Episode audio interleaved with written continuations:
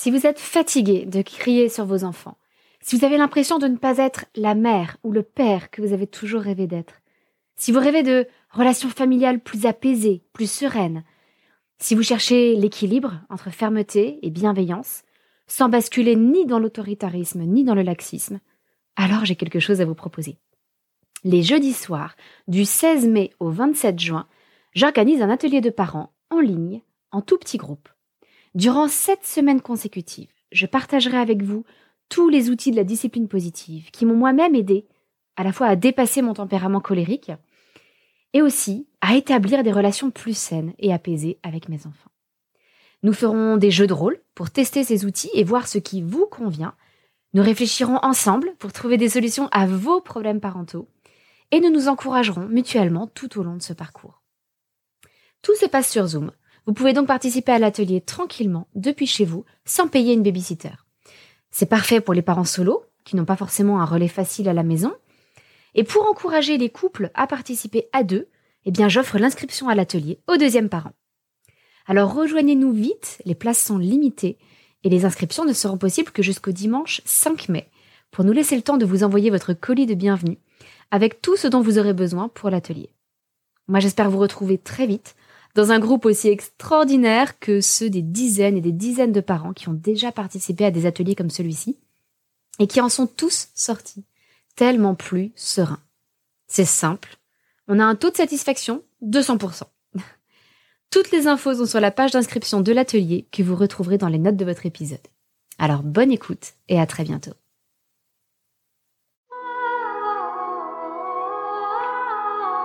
Bienvenue sur le podcast des Montessori 7, Montessori à la maison. Je suis Anne-Laure Schneider, formatrice Montessori et maman de 5 enfants instruits en famille. Ma mission, c'est d'aider les parents, les assistantes maternelles, bref, tous ceux que dans notre communauté nous appelons des souricettes, à mettre en pratique la philosophie Montessori chez eux, avec leurs enfants ou les enfants qu'ils gardent. Dans ce podcast, nous parlerons donc de pédagogie Montessori, mais aussi de discipline positive, d'instruction en famille, ce que l'on appelle aussi l'école à la maison, de co-schooling et de bien d'autres choses encore. Ce podcast a maintenant plus de trois ans. Cela fait sept ans que j'ai créé les Montessori 7. Et peut-être que certains d'entre vous nous ont rejoints relativement récemment.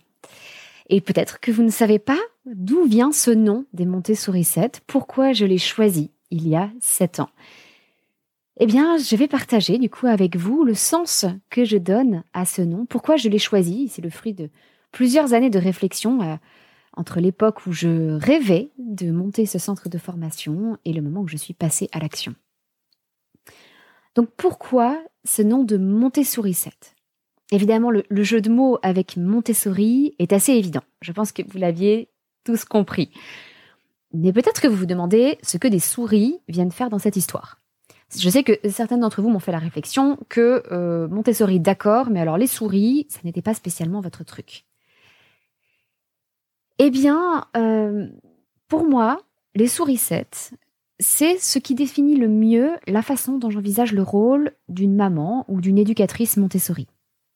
Alors oui, je parle souvent au féminin. Le féminin, chez nous, l'emporte tout simplement parce que l'immense majorité de mes auditeurs sont des auditrices et l'immense majorité de mes stagiaires sont des femmes, euh, en général des mamans, parfois des professionnels de l'éducation, et même si j'ai quelques papas et quelques professionnels ELS, eh bien, pour que l'immense majorité des gens, euh, des membres de, mes communautés, se sentent euh, directement reconnus, j'utilise plutôt le féminin. J'espère que vous ne m'en voudrez pas. Et donc, comme je vous le disais, une sourisette, c'est comme ça que j'envisage le rôle d'une maman ou d'une éducatrice Montessori. Comme une petite souris qui va préparer l'environnement montessorien, l'ambiance dans laquelle vit l'enfant. Une petite souris qui travaille dans l'ombre et qui observe l'enfant évoluer dans cette ambiance. Comme une petite souris, je trouve que nous, l'adulte, nous devons nous effacer, nous faire tout petit et observer, regarder l'enfant. Comme une petite souris aussi, on va chercher à passer inaperçu pendant que l'enfant travaille. Bref, je crois que la principale qualité d'une bonne éducatrice, c'est la discrétion. Et il y a beaucoup d'autres qualités qui s'y rattachent automatiquement. Il est impossible d'être discrète sans être calme. Sinon, de fait, on n'est pas discret. Il est difficile également de ne pas être patiente si on s'efforce de rester en observation. La discrétion, le calme, la patience. Ce sont pour moi donc les trois qualités principales d'une éducatrice Montessori et trois qualités sur lesquelles j'ai dû énormément travailler. Il y a toutes sortes de tempéraments, et je vais être très franche, le mien ne me portait pas, ne me porte toujours pas spécialement à la patience. Et c'est donc à force de travail et de retenue que j'ai fini par m'améliorer. Il y a encore beaucoup de chemin à parcourir, je vous rassure. Euh, c'est beaucoup plus facile de d'être de paraître très calme et très patiente sur des vidéos. Euh, il n'empêche que dans la vie de tous les jours, ça reste un combat quotidien. Et il se trouve qu'il est aussi beaucoup plus facile d'être calme et patiente lorsqu'on a un rythme de vie tranquille, et ça n'est absolument pas mon cas, malheureusement. Entre autres parce que j'ai choisi d'instruire nos enfants en famille et de travailler, ce qui sont deux choses extrêmement prenantes. De travailler en étant en plus indépendante. Autant être franche, très souvent, la culpabilité me rattrape. Et je me dis que je devrais sans doute privilégier davantage la famille et les enfants au détriment du reste. Mais la réalité, c'est que je crois que si je n'avais pas cette, euh, euh, cet exutoire intellectuel, je m'ennuierais. Et c'est un peu horrible à dire, c'est terrible à dire que simplement instruire mes enfants m'ennuierait. C'est déjà une tâche tellement belle et gigantesque mais je crois que j'ai trop besoin d'épanouissement intellectuel et professionnel euh, pour cesser de travailler. Je n'ai en fait jamais cessé de travailler depuis notre mariage avec mon mari. Et lorsque je parle de l'école à la maison ou de l'instruction en famille, beaucoup de gens me répondent des, choses comme euh, Oh là là, moi j'aurais jamais la patience. Et je vous rassure, j'étais moi aussi persuadée de ne pas avoir la patience d'instruire mes propres enfants. Et au départ, je me suis lancée dans l'instruction en famille uniquement dans l'attente de monter une école Montessori. Mais ce qui a commencé un petit peu par hasard, euh, comme une solution temporaire en attendant de monter cette école, a fini par nous convenir. Et ça m'a tellement plu, ça nous a tellement plu en famille, que le temporaire est devenu permanent et qu'aujourd'hui le projet d'école n'a plus lieu d'être. Alors je ne dis pas que plus tard, lorsque mes enfants auront grandi, seront adultes, ça n'est pas un projet que je reprendrai, mais ça n'est pas d'actualité du tout.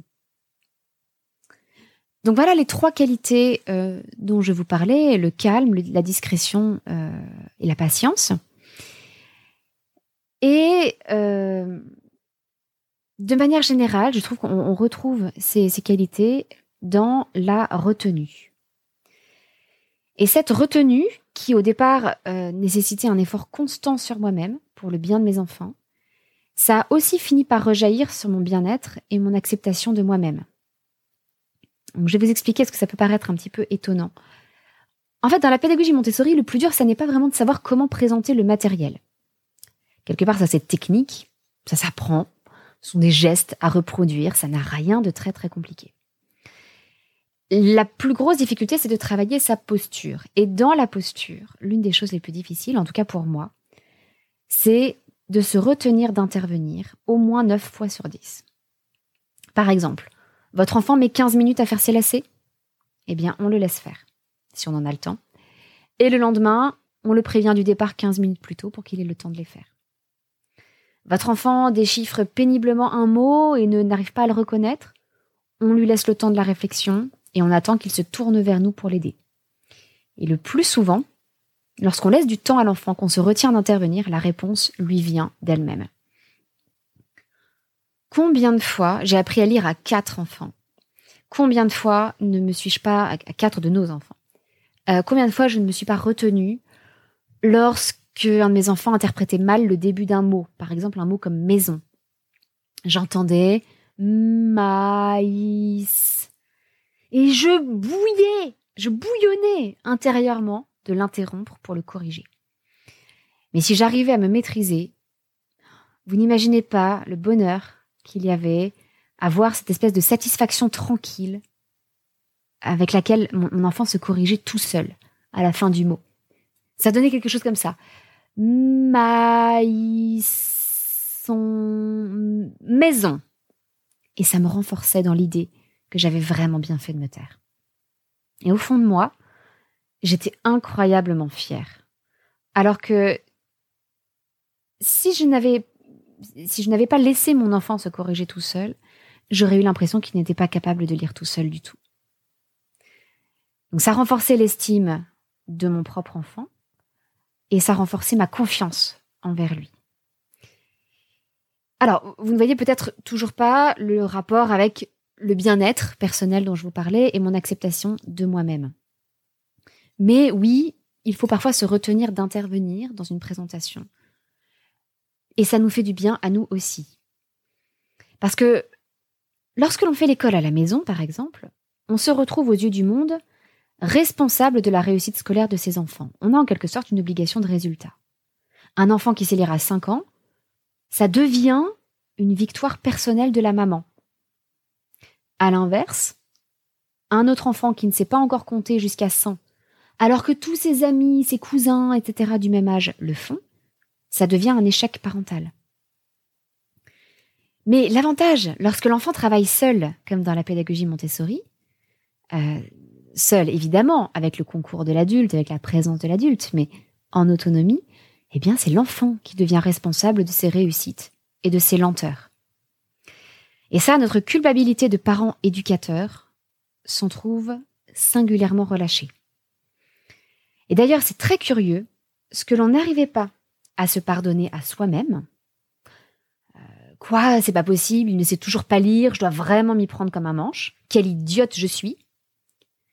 Eh bien, on l'accepte beaucoup plus facilement de la part de ses enfants. Il ne sait pas encore lire, mais ce n'est pas grave. De toute façon, il n'a pas encore l'air d'être prêt à franchir le pas. Vous savez que dans la pédagogie Montessori, on parle d'une période d'explosion de la lecture ou de l'écriture avant ça. Donc il n'a pas l'air d'être encore prêt, mais ça va venir. Et à côté de ça, quel progrès il a fait en calcul On est beaucoup, beaucoup plus indulgent avec ses enfants, tout simplement parce qu'on a plus de recul, il me semble en tout cas. Bref, en ce qui me concerne, euh, je suis beaucoup plus à l'aise dans le rôle d'une humble sourisette qui travaille dans l'ombre, qui prépare l'ambiance et qui observe ce qui se passe avec ses enfants, que dans celui d'un mulet qui porterait tout le monde sur son dos et trimerait à longueur de journée pour traîner derrière lui tous ses enfants. Et d'ailleurs, ça me rappelle cette affiche du film Être et devenir de Clara Bellard. On y voit une maman dans une espèce de remorque, euh, à moitié assise, à moitié allongée dans une espèce de remorque, avec un enfant qui tire cette remorque et il y a plusieurs flèches qui indiquent les différentes routes possibles euh, que l'enfant pourrait prendre et faire suivre à la remorque. Et le sous-entendu, évidemment, vous pouvez regarder l'affiche, vous pouvez chercher sur Google ou la regarder sur l'article qui est associé à cet épisode. Le sous-entendu de cette affiche, c'est que c'est l'enfant qui donne la direction et qui est le moteur de l'éducation. Alors, personnellement, je nuancerai la première partie. Moi, je considère que euh, ce n'est pas toujours à l'enfant de donner la direction de l'éducation, que ça s'apprend, c'est une responsabilité qui s'apprend et qu'au début, l'enfant a besoin d'être guidé. Et c'est d'ailleurs tout l'intérêt de l'ambiance préparée dans la pédagogie Montessori. En revanche, je suis d'accord à 100% avec la deuxième partie, c'est l'enfant qui est le moteur de l'éducation. Et on ne peut pas forcer un enfant à apprendre. C'est lui qui va donner le rythme. On peut l'encourager, on peut préparer l'environnement, on peut faire tout un tas de choses, mais au final, c'est l'enfant qui sera moteur ou non.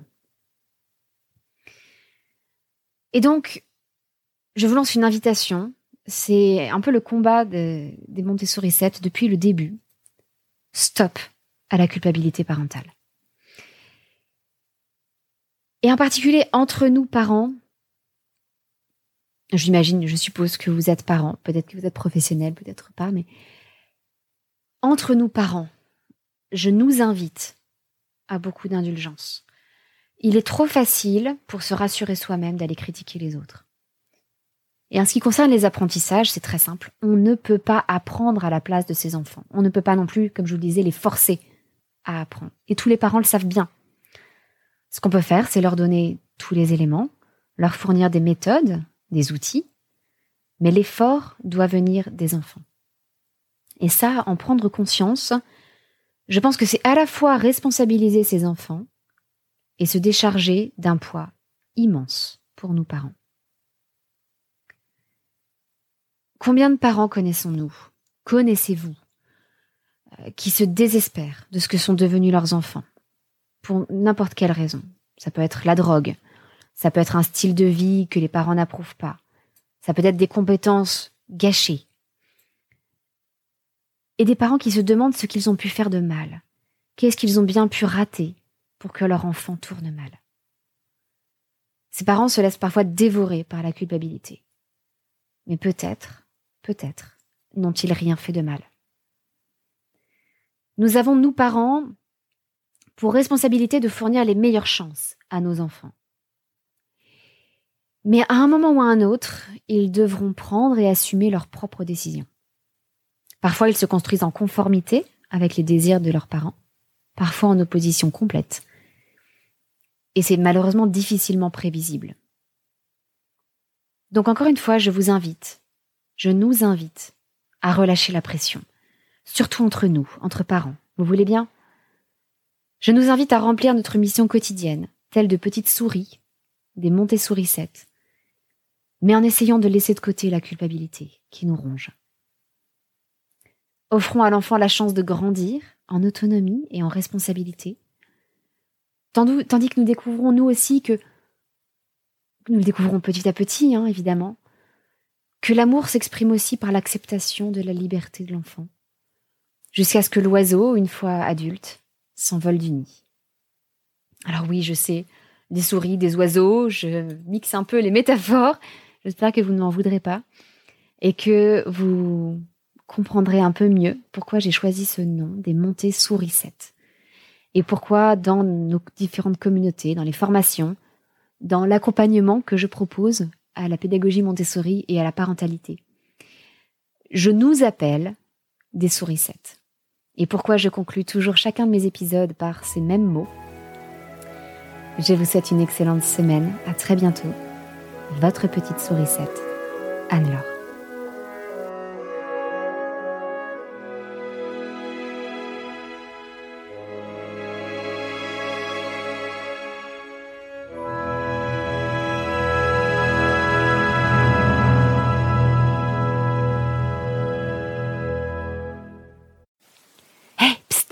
N'oubliez pas que vous n'avez que jusqu'au dimanche 5 mai pour vous inscrire à notre prochain atelier de parents en discipline positive sur Zoom.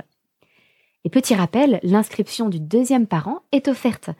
Donc si vous voulez prendre du temps en couple, à la fois pour vous et pour votre famille, eh bien c'est l'occasion ou jamais.